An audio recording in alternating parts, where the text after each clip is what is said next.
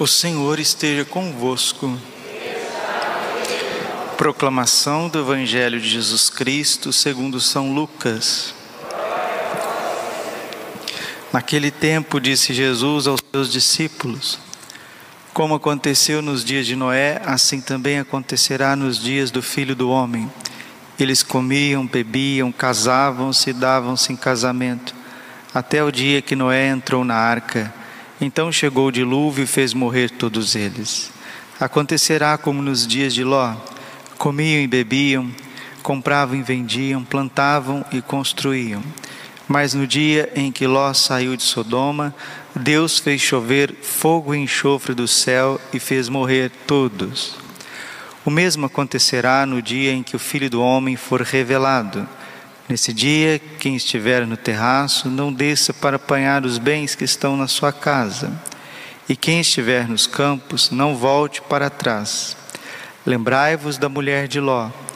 Quem procura ganhar a sua vida vai perdê-la, e quem perde vai conservá-la. Eu vos digo: nessa noite dois estarão numa cama um será tomado e outro será deixado. Duas mulheres estão moendo juntas, uma será tomada e a outra será deixada. Dois homens estarão no campo, um será levado e o outro será deixado. Os discípulos perguntaram: Senhor, onde acontecerá isso? Jesus respondeu: Onde estiver o cadáver, aí se reunirão os abutres. Palavra da salvação. Ave Maria, cheia de graça, o Senhor é convosco. Bendita sois vós entre as mulheres, bendito fruto do vosso ventre, Jesus. Santa Maria, Mãe de Deus, rogai por nós, pecadores, agora e na hora de nossa morte. Vinde, Espírito Santo, vinde por meio da poderosa intercessão. Imaculado coração de Maria, vossa amadíssima esposa. Podemos sentar um pouquinho, Jesus manso e humilde de coração. Onde estiver o cadáver, aí se reunirão os abutres. O cadáver é o anticristo. Os abutres são os seus sequazes, são os seus seguidores, aqueles que se deixarão marcar na fronte e na mão. O discurso escatológico de Jesus, no capítulo 17, está falando sim do fim do mundo. Quando tudo acabar, o mundo estará dominado pelo anticristo. E a coisa será tão intensa, a aprovação será tão grande que vai forçar o Espírito Santo, Pai, Jesus Cristo, a arrebatar os escolhidos. Um será levado e outro será deixado. Um será tomado, o outro será deixado. Padre, mas arrebatamento não é teologia protestante? Não, está na Bíblia, está aqui na Santa Bíblia de todos, na palavra de Deus, no Evangelho de São Lucas. Não tem como. Deus sabe o que diz, Deus sabe o que faz. Eu vos digo, Lucas 17, 34. Nessa noite, dois estarão numa cama, um será tomado e outro será deixado. Duas mulheres estarão moendo juntas, uma será tomada e a outra será deixada.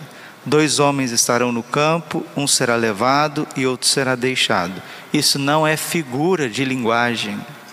Jesus foi arrebatado pelo Pai na sua ascensão. Nossa Senhora foi arrebatada pelo Pai, pelo Filho e pelo Espírito Santo na sua assunção. Nos últimos dias, no finalzinho de tudo, quando a igreja e o mundo estiver dominado pelas forças malignas, para que os eleitos não sucumbam, o Senhor também os arrebatará. Então, até mesmo no fim de tudo, onde a iniquidade tomar conta da face da terra, Deus agirá de misericórdia através do arrebatamento. Deus é bom. Mesmo o martírio é um presente de Deus para os eleitos. Hoje é dia de São Josafá, um bispo ucraniano que foi extremamente torturado por conta da unidade entre católicos e ortodoxos. Ele foi esquartejado e depois jogado no rio. Por quê?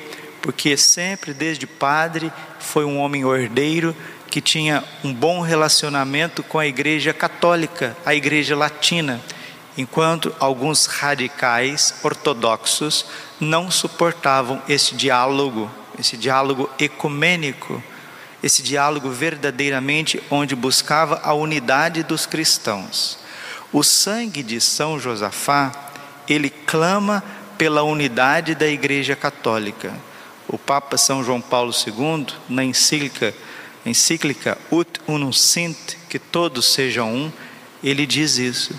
Eu não vejo a hora onde que a igreja do Senhor volte a respirar com os seus dois pulmões. Ele está falando da igreja católica, apostólica, do rito latino, sobre a jurisdição de, do Papa, né? na sucessão apostólica, petrina, e está falando também da igreja ortodoxa, a igreja russa, com a sede em Moscou. O dia que o patriarca de Moscou estiver em união com o Santo Padre, submetido à unidade da fé, acontecerá o triunfo do coração imaculado de Maria. O mundo precisa da Rússia convertida. Por isso que Nossa Senhora disse que por fim o meu coração imaculado triunfará. O Santo Padre me consagrará à Rússia.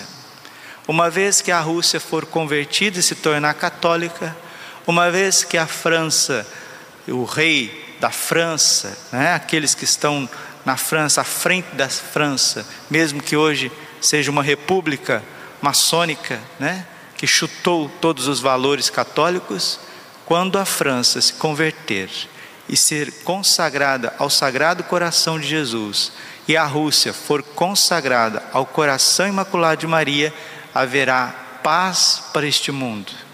Enquanto isso não acontecer, nós estaremos do jeito que estamos, debaixo de golpes, mais golpes, golpes ideológicos, guerras biológicas, uma, um bombardeamento midiático onde vai destruindo tudo.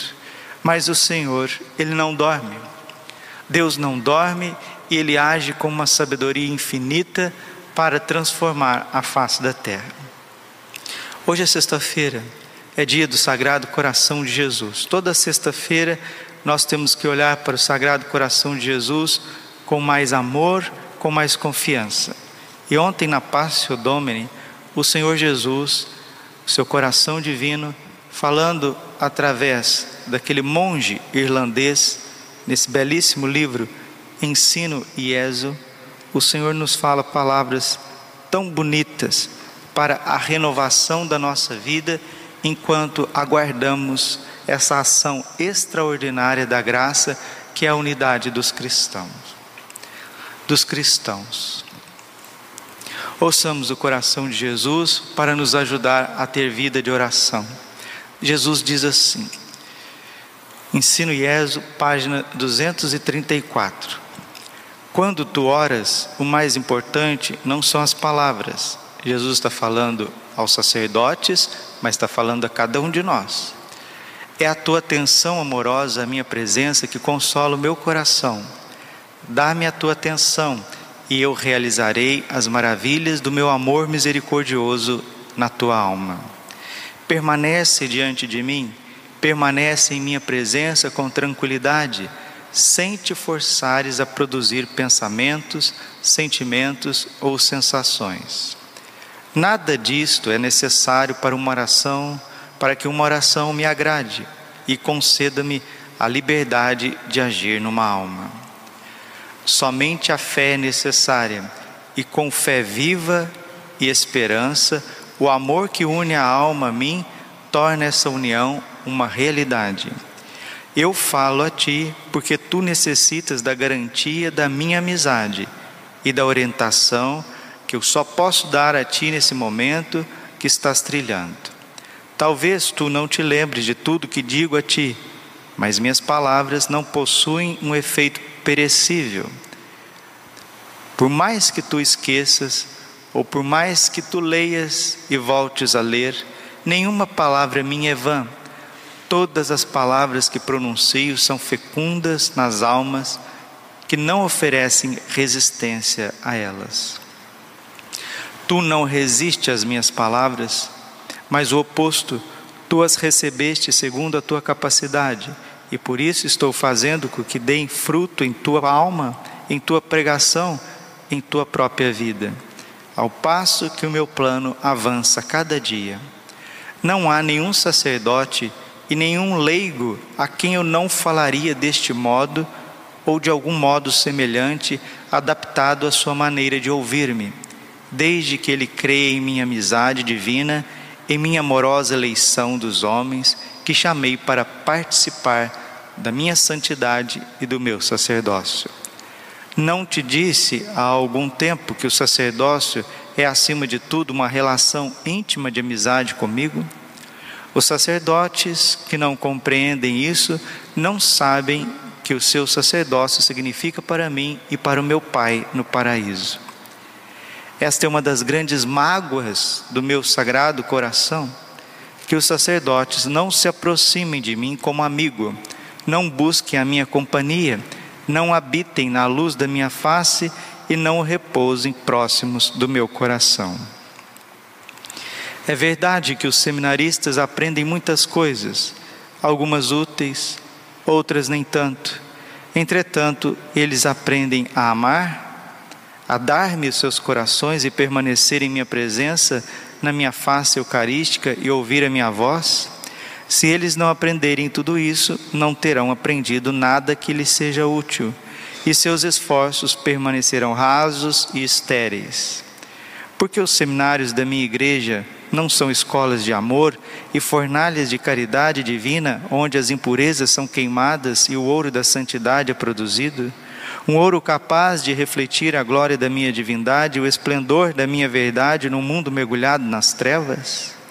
Infelizes aqueles que permitem que esses homens passem por suas instituições sem ensiná-los uma única coisa necessária. Aqui faz lembrar o episódio de Betânia, Lucas 10, 42. Marta, Marta, tu te inquietas, te agitas por muitas coisas. Maria escolheu a melhor parte que não lhe será tirada. Escolher a melhor parte. Serei eu obrigado a dizer no último dia: aqueles que escolhi, vós ainda não me conheceis, mas eu vos conheço por completo, e só encontrei em vós frieza e resistência à minha graça?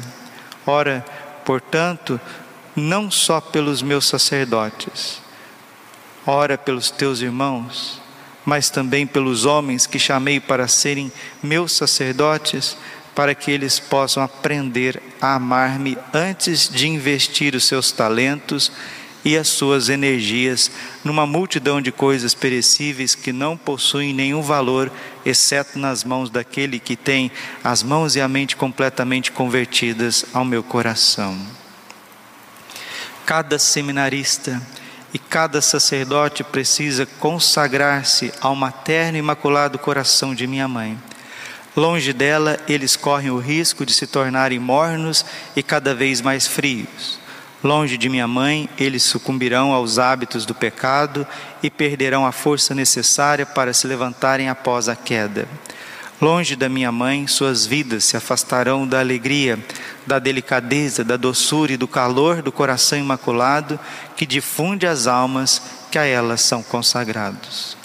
Ama minha mãe, o que vale para os seminaristas e para os sacerdotes, vale para você também, para tua família, para as tuas lutas, para as tuas buscas, para as tuas fraquezas, para os teus limites. Ama a minha mãe e faz com que ela seja amada pelos outros. Nisto não há como exagerar. Não tenhas medo de amar a minha mãe excessivamente teu amor por minha mãe nunca se aproximará da minha doçura e da minha piedade filial e da minha atenção a todos os desejos do seu coração. Eu amei a minha mãe e fiz com que fosse amada durante toda a minha vida nessa terra. Em primeiro lugar, fiz meus apóstolos amarem-na. Amando-a, eles cresceram em seu amor por mim. Depois da minha ascensão, eles se reuniram à sua volta, como se reunisse à volta de um coração de fogo e de luz. Assim, eles se prepararam para receber o derramamento do Espírito Santo em Pentecostes. Está vendo? O coração imaculado é a fonte de toda unção, porque é dali que veio Jesus. E quando Jesus foi aos céus, os apóstolos ficaram unidos a Nossa Senhora. Não existe derramamento do Espírito Santo sem a intercessão do coração imaculado de Maria. Não existe. E o maior derramamento do Espírito Santo na face da terra, depois de Pentecostes, será a unificação da Igreja Católica com a Igreja Ortodoxa Russa. Isso será tão grande diante dos olhos do Pai que vai vir um Pentecostes para o mundo inteiro. Um sacerdote conformado ao meu coração amará minha mãe com todo o seu coração. Um leigo, uma leiga, uma família um jovem, um senhor, uma senhora, conformado ao meu coração, atenderá todos os desejos da minha mãe. Ele a ouvirá e seguirá os seus conselhos. O remédio para grande parte dos males que desolam o meu sacerdócio e envergonham a minha igreja residem na consagração dos sacerdotes e seminaristas ao imaculado coração de minha mãe. Eu via a todos os meus sacerdotes desde o início até o fim dos tempos do alto da minha cruz e foi a cada um deles que eu disse: Eis a tua mãe. Que São Josafá, que morreu pela unidade da Igreja católica e ortodoxa, possa interceder por nós, junto de Nossa Senhora de Fátima, que prometeu uma conversão em massa neste mundo a partir da unidade da Igreja Católica com a Igreja Ortodoxa, que no fundo é uma igreja só. E essa unidade será tão maravilhosa, tão extraordinária, que o derramamento do Espírito Santo, o aviso prometido em Garabandal, vai converter muitos irmãozinhos protestantes à fé católica. Aí as ideologias iluministas das sociedades secretas e essas famílias detentoras do poder serão derrubadas pela força do Espírito Santo e haverá no mundo um tempo de paz. Mas antes disso, você se prepare porque a batalha vai ficar cada dia mais encarniçada, mais acirrada e mais intensa. Passe esses dias como uma criança que está agarrada ali aos pés de sua mãe e recline teu coração no coração de Jesus e de Nossa Senhora, e São José nos protegerá. Glória ao Pai, e ao Filho, e ao Espírito Santo, como era no princípio, agora e sempre coração imaculado de Maria, confiança, saúde, vitória. Amém.